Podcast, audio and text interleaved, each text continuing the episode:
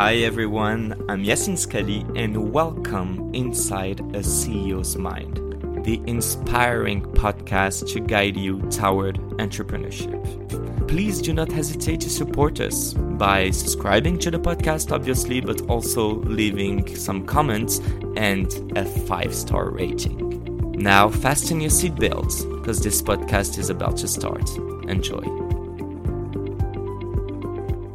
Hi everyone, I'm Yacine Sqalli and welcome to this new episode, obviously in English because we are live from Vilnius, Lithuania. And today I am pleased to be welcomed by the Minister of Innovation and Economy, or Economy and Innovation, right? Yes.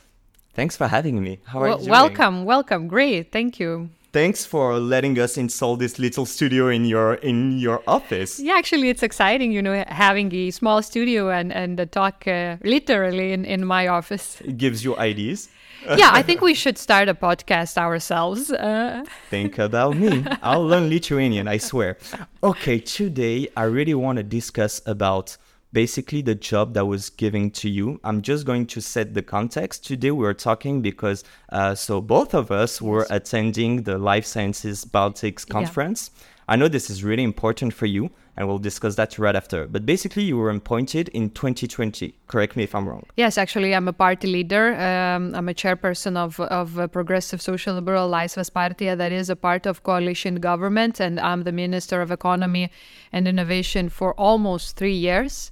And you know, with the, with the COVID, with the uh, war, and um, all the implications that the war brought, uh, it seems that okay, there were crisis after crisis. You know, we uh, we are managing here, but at the same time, every difficulty, every crisis situation, it is also a window of opportunity for innovation and growth. So we were trying every time uh, in our every day, basically in our work, you know, to sort of. Uh, look for opportunities and not only combating these crises but also but also you know managing growth and I can tell that you're doing that very well. Um, as I said, I was at the conference today, and I saw so many people going from you know PhD holder, holders and academic researchers to creating businesses. I feel that you have a the ecosystem, the Lithuanian ecosystem, whether it's entrepreneurship or um, biotechnology, is very well developed. Uh, was it a mission that was given by the government? I guess yes, but also how were you? Did you manage to um, to develop this ecosystem in a matter of few years? You know, well, we are quite uh, quite proud about our life science industry and biotechnology, and I think it was. Um, it it were not only efforts um, coming from the business or government, but also academia and all the synergies uh, among uh, these actors.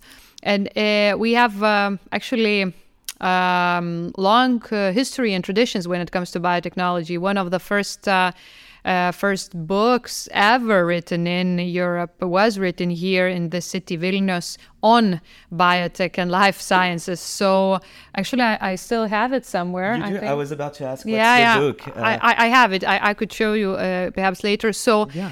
um, yeah. Anyway, so you know, it, it goes way back. Uh, but as I said in the very beginning, uh, perhaps COVID was also not only a crisis situation uh, that we managed to sort of overcome together with everybody else in Europe and and and the world, but also companies were growing and innovating, using the opportunity to sort of prove themselves, uh, prove their mission and role. And it was not only like international companies that are here or Lithuanian pharmaceutical companies that are here, but also our startups and and uh, spin-offs um, at academia.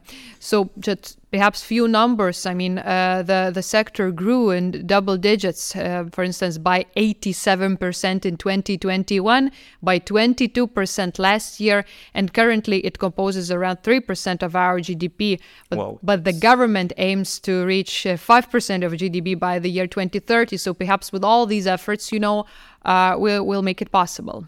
so a lot of a big mission on your shoulders. Yeah, but it's exciting, you know, um, because um, well, us, um, uh, well, decision makers. I mean, uh, we don't want to be perceived as regulators. Uh, we see our role and mission as um, as accelerators. Okay. You know, those who are helping business. We do not do business and we do not consu- uh, conduct science on our own. I mean, But you support them. Exactly. My job is to facilitate, you know, is to open uh, new opportunities, to draw some rules that are applicable to everybody, to sort of, um, you know, design incentives, to invite people to go to travel around the world, present our ecosystem, present our companies that could sort of, you know, um, get in uh, to uh, value chains of, of, of, of prominent global global companies and partners. That is my job. But but uh, the the mission is truly uh, for the business and uh, this creative these creative people that that are here. And um, I I feel it's the best day to discuss that because of the the um, uh, Life Sciences Baltics conference. Can you explain to me like how important? I think it's not the first edition. Um, I can tell it was pretty successful since I was there this morning. Uh, can you tell me why is it important? Half biotech, but also half international. Well, um, Lithuania is a country of exporters and traders, um, and uh, we are open. Everything we produce here, uh, goods, services, we sell it all over the world. I think ninety percent of the biotech Yes, products yes, are shipped exactly. abroad. Exactly, and you know, amazing. We understand that we are a small country, so we have to be open and and uh, and you know be active everywhere. So having international events like this, especially on life science industry, that is a very global industry. It's global products we are we are you know creating here. So uh, it is essential. It's not only you know talk to to locals. It's fine, but well, let's open up. And uh, we are organizing this event for around 10 years. Um, years, It's uh, it's been one of the biggest events in the region on life science industry. We are very proud about that. You know, but as a minister for economy, I'm also interested in not only talks but also some very concrete uh, projects and, and concrete uh, concrete investments. So my hope is that this event uh, was not only exchange of new ideas, that is always very good and welcome, but also perhaps new some very well concrete partnerships will also come up after after the the event. I'm interested in that as well. and like if i can pursue the conversation um what kind of partnership is it just money basically Of course not. Uh, it's uh, you know, um, okay, business is is good, and I mean we have to create this added value uh, to the economy, but also innovation uh, and inventions. Well, uh, if scientists you know are working in their laboratories, um, it's the invention um, coming uh, up, right? But for an invention to become an innovation, it has to be commercialized. It has to be, you know, uh, welcomed by the market. It needs investment and so on. So there are some there are some very concrete sort of steps uh, investors, scientists, and business people and government um, uh, should take. You know, so if we, for instance, here have some startups or spin-offs, right? I hope they met some investors who could be interested, or you know, we welcomed many people from all over the world uh, to the event, different kind of places. I hope that big companies also. companies as well yes. So they saw the investment climate here. Perhaps they could consider you know uh, coming here or you know partner uh, partnering with our lithuanian companies. So that kind of concrete uh, concrete things we are also anticipating. And we will be looking very closely to the next news that you will ch- announce. Um okay there's it's no secret for no one. My accent is french so i am french. Yes. and i need to discuss about this oh, so first of all in france we have also a lot of uh, you know not biotech companies necessarily but a lot of researchers yes uh, good centers of research. However, I feel that there is still a gap between the academic and the business sense of it. Uh, as you mentioned, you were able to tackle uh, this uh, this issue, this problem. That's why Lithuania has so many uh, startups uh, successful in biotech. My question is this one: We have bilateral relationship with France. What do you expect from those relationships? And what could we do even more? Yeah. Well, France is an important partner, uh, both um, when it comes to trade, but also it is a, our ally. I mean, uh, we share same values like you know respect for uh, liberal democracy, human rights, private property. It is an old partner uh, to Lithuania. Uh, throughout the ages, actually, we we maintain good good relations. So um, it is a very it is actually our priority market as well. I have been visiting France. Um, every once in a while as a minister as well, together with our uh, companies, and not, mm-hmm. not only on life science industry, but also high tech engineering, IT, especially uh, because we are quite good at it, and and France is a huge market for our companies as well. Mm-hmm. So uh, obviously, um, France is the land of opportunity for Lithuanian businesses, but also Lithuania is a land of opportunity for French uh, for French uh, French businesses. And uh, when it comes to life science industry, well, uh, French companies, well, you do not only have you know research institutes, but also global players. Mm-hmm. Uh, so, uh, so you know, we are interested in partnering uh, with them as well. Now, when it comes to universities and science uh, business collaboration, I see that it's not only French or Lithuanian phenomena. I believe that it is a European phenomena. We need to be more entrepreneurial when it comes to our uh, um, academic institutions. We have we lack of that of that entrepreneurial fiber. Well, I think that our universities or academic institutions are more into you know uh, research and like there fundamental. Uh, um, sort of research and development, uh, but less into commercialization of, of these, you know, inventions. And while in the US they are very entrepreneurial, and and this is a this is a good thing. So, for instance.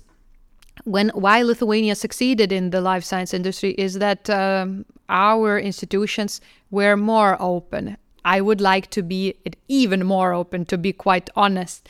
But uh, but let's see how it goes. And of course, both countries are members uh, of the European Union, and it's not only our uh, bilateral agenda we are sort of responsible or are taking care of. It's also the European agenda. You know, mm-hmm. we have the European elections uh, next year, and still, you know, just uh, look at the budget priorities when it comes to funding, we still fund agriculture way more than research and development. And it's not the future of Europe. Uh, I think we, we have to sort of pursue. I think we have to to, to invest more into education, research, and students, and, and also collaboration with business. Um, that's how we will innovate and, and move forward as the continent that's like very clear. Actually, you answered more or less my last question. I'm just gonna ask like the two questions sure. in the same. You said it's a big market opportunity, but what's like the biggest asset perceived by you in France in the French ecosystem? Uh, what do what do you mean? Like our sort is of goals? Is it investors? Is it uh, the talents? Is it the tech? It's it's actually everything. I mean, um, we are as lithuanian companies are interested in exporting to france and i mean it is uh, already uh, quite uh, quite a big partner for us but still uh, as we have 20% uh, of gdp coming from manufacturing industry we believe that french market is still you know unsaturated for our for our companies and it could be not only like high tech but also some some uh, some imported but perhaps more simple stuff like furniture even okay. you know so uh, so classic, yeah. so as as a trade partner and export market very important at the same time of course we want to be perceived as um, the sort of um, prospect uh, uh, country for the investment not only greenfield mm-hmm. investment mm-hmm. in, in many areas but also you know finances like even banking institutions you know could could could sort of uh, take a look into the market here I, we an- i'm laughing because I'm sorry to interrupt, but yeah. I'm a client of Revolut for like so many years. And Revolut My is IBAN is LT for like it's five here. years. Yes, it's here. Vilnius is a huge, uh, huge hub, actually the biggest for in the, the for the financial technology companies. So some of them are French as well. Mm-hmm. So uh, I believe there are even more sort of room for improvement. So um, French economy is so diverse and, and Lithuanian economy is small but also quite diverse. So we know there are different kind of areas we could collaborate and cooperate. And actually we are doing that. I'm quite happy about the active relationship going on. Calling all my French uh, auditors that are listening let's tie more bonds with the with the Lithuanian ecosystem. I feel that, uh, as you said, we're just you know touching the tip of the iceberg. Yes. There's so many stuff to do. Last question, as I promised. Um, I'm sorry, this is one that we did not prepare. No problem. you I'm, like I'm used. You know, I'm used to it. this is not a press conference. I swear. okay, we'll see. All right. You mentioned uh, not necessarily biotech companies, Mm-hmm, but I feel that you have very well-known startups. I don't know if it's startups any now, but like great companies, Mm-hmm. Yeah. tech companies. Can you name maybe Sure. one that you're really proud of? Uh, I mean, uh, we have uni- three unicorns, and uh, some of them are quite well known in France. Uh, France, uh, for instance, um, uh, our unicorn Vinted. Uh, actually, the president Macron, I think uh, he mentioned uh, Vinted as a French uh, French unicorn. So It's, you're like, it- no, no, no. it is that known. I mean, that that people think it's a French company, but really, um, so well known. it's it's our startup that is now a uni- an unicorn, right? So, um, huge client base in France. Um, also, Nord uh, uh, Nord Security, uh, the VPN um, service number one globally. Coming from Lithuania, and the offices are just in the neighborhood where I live, so I see them every every day. Uh, yeah, but uh, of course there are more companies in the pipeline, and I I, I really hope that um, you know we more have unicorns to come. more unicorns not only on tech like software development solutions and so on but also but also biotech and life science industry because at the end of the day it's not only you know business it's it is also helping people you know uh, curing diseases you know applying new technology like artificial intelligence helping doctors helping people. That is exciting and and we are part of it. So hopefully more success stories will will come up. And also you know more success stories uh, um, of our uh, collaboration with France, as- uh, Fr- uh, France as well. we catch up next year. Yeah, let's do it. Yeah. Uh, I take the rendezvous, as we say. Uh, yes, rendezvous. And, and and little joke, which uh, I'm really happy that you mentioned Vinted. My shoes were. oh, okay, okay, very good. Yeah. Very good. So- Sustainable. yeah, exactly. Second-hand market is Yes. huge in France, and uh, definitely Vinted fostered that. So uh, thanks, and dear President, let's give back to Lithuania what belongs to Lithuania. Thank you so much for this uh, this talk, this conversation, not interview, and um, yeah, looking forward to hear the the next great news in Lithuania. Thank you very much. Have a great day. Thank you. Merci beaucoup. That was lovely. And this is the end of this episode. Thank you all for listening. If you have enjoyed, please do not hesitate to subscribe, to leave comments, and obviously a 5 star rating. I will come up very soon with a new episode in English, so stay tuned. Bye.